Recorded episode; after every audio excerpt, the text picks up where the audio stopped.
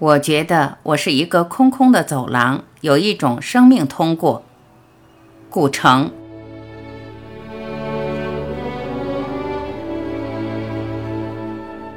在我五岁的时候，我第一次知道我要死。那个时候，我确实吃了一惊。那是一个傍晚，我一个人待在屋子里，突然就觉得那些死去的人都像灰烬一样涂在墙上。而我也要到那个墙上去，变成白色的灰烬。这件事情竟然无法避免。我知道，就是我妈妈也没办法帮助我。我受到了非常大的震动。我忽然发现，做一切事情居然都是毫无意义的。我无论是上学、去学习，任何事情都是毫无意义的。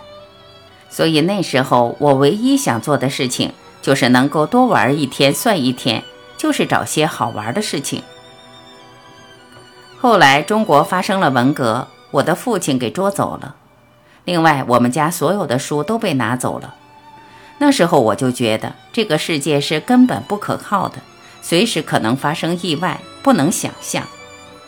而且我也看到了人性的另外一面，就像那些人曾经多么热爱那些电影明星，而这个时刻他们又多么热心的想把他们弄死。所以我对人是非常恐惧的。人他今天认识你，第二天他就完全的不认识你了。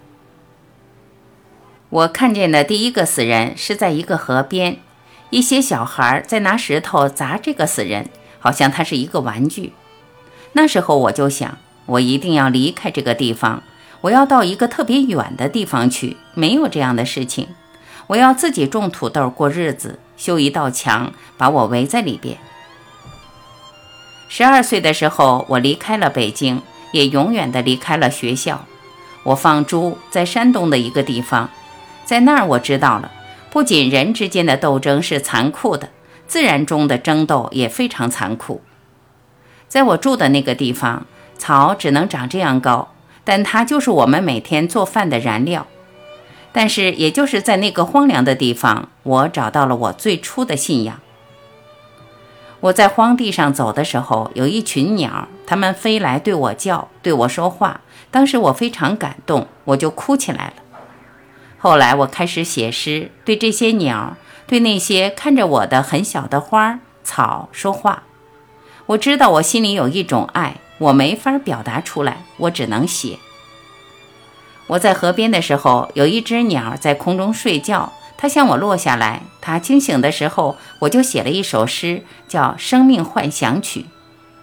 我觉得我在蓝空中飘荡，阳光像瀑布一样把我的皮肤给洗黑了。也就在这时候，我知道了，我就是那只飞过的鸟，我也是河水，也是河岸，就像我的这只手和这只手一样。万物中间有一种轻柔的语言，它光明地流动着，无论白天黑夜，在我们心里干净的时候，它也到达和穿过我们。我们一同万物，因由这个语言而生生不息。那个时候，我才知道那些老师告诉我的话不对。我不仅是一个人，我也是鸟，也是鱼，是无数个瞬间的闪光，也是这种无处不在的语言。那个时候，我不知道世界上还有别的文化，不知道诗歌，不知道哲学，我什么也不知道。但是这个时候，我是幸福的。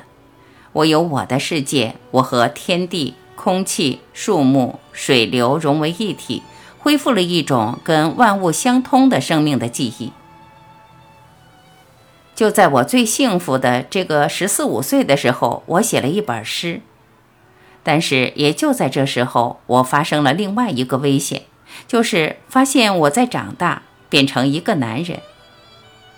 当一个人，我觉得已经是足够让我惊讶的事了，变成一个男人更让我没法想象，因为我觉得男人都是很难看的。我怀着这种深深的惊讶回到了城里，结果我发现人们都在过一种奇怪的生活。他们像汽车一样沿着红绿灯开来开去。那个时候我已经很久没怎么跟人说话了，我得开始学习说话。但我一听到我的声音就吓了一跳，我的声音非常难听，而且说着莫名其妙的话。这种内部的痛苦和外界的那种扰乱之下，我的精神就发生了危机。我爬上一个高楼，我看到底下的人，他们很小，他们很可爱，就像昆虫一样。我忽然发现，我还可以下去再跟他们生活一天，因为死亡永远和我在一起，我便是安全的，不用害怕落在耻辱中永劫不复。这样，我就从那个楼上下来。一天一天的生活了很多年，经过了爱情，经过了革命，经过了各种现代思潮的冲击。我也受过外国思潮一些影响。那个时候，我老在想，我到底是什么？到底要什么？在一九八三年的时候，后来脑子里装的东西越来越多，我意识到我反倒变得越来越愚蠢。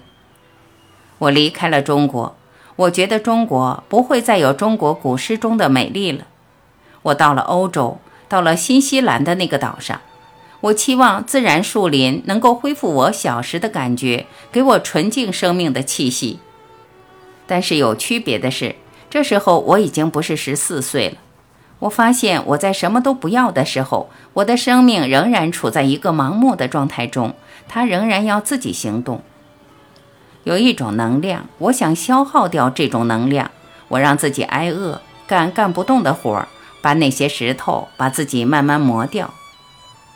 渐渐的，我就觉不出时间来了。每天上山，一抬头，天已经黑了，也就刚搬几块石头。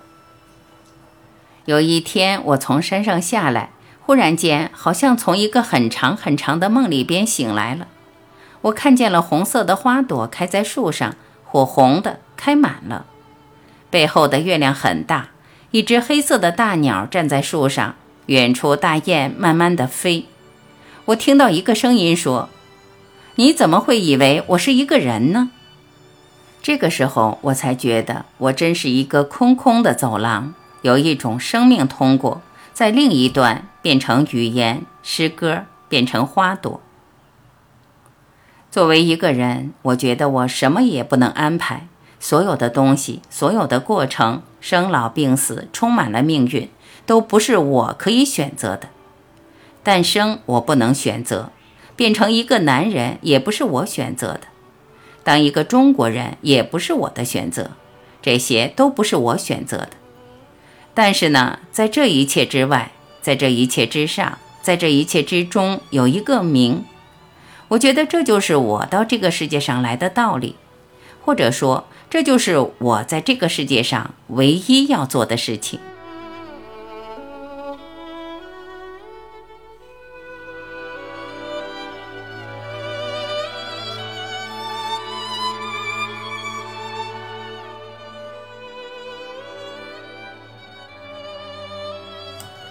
感谢聆听，我是婉琪。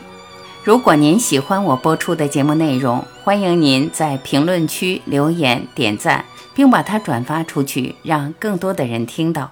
让我们一起传播爱，期待与您更进一步的交流。再会。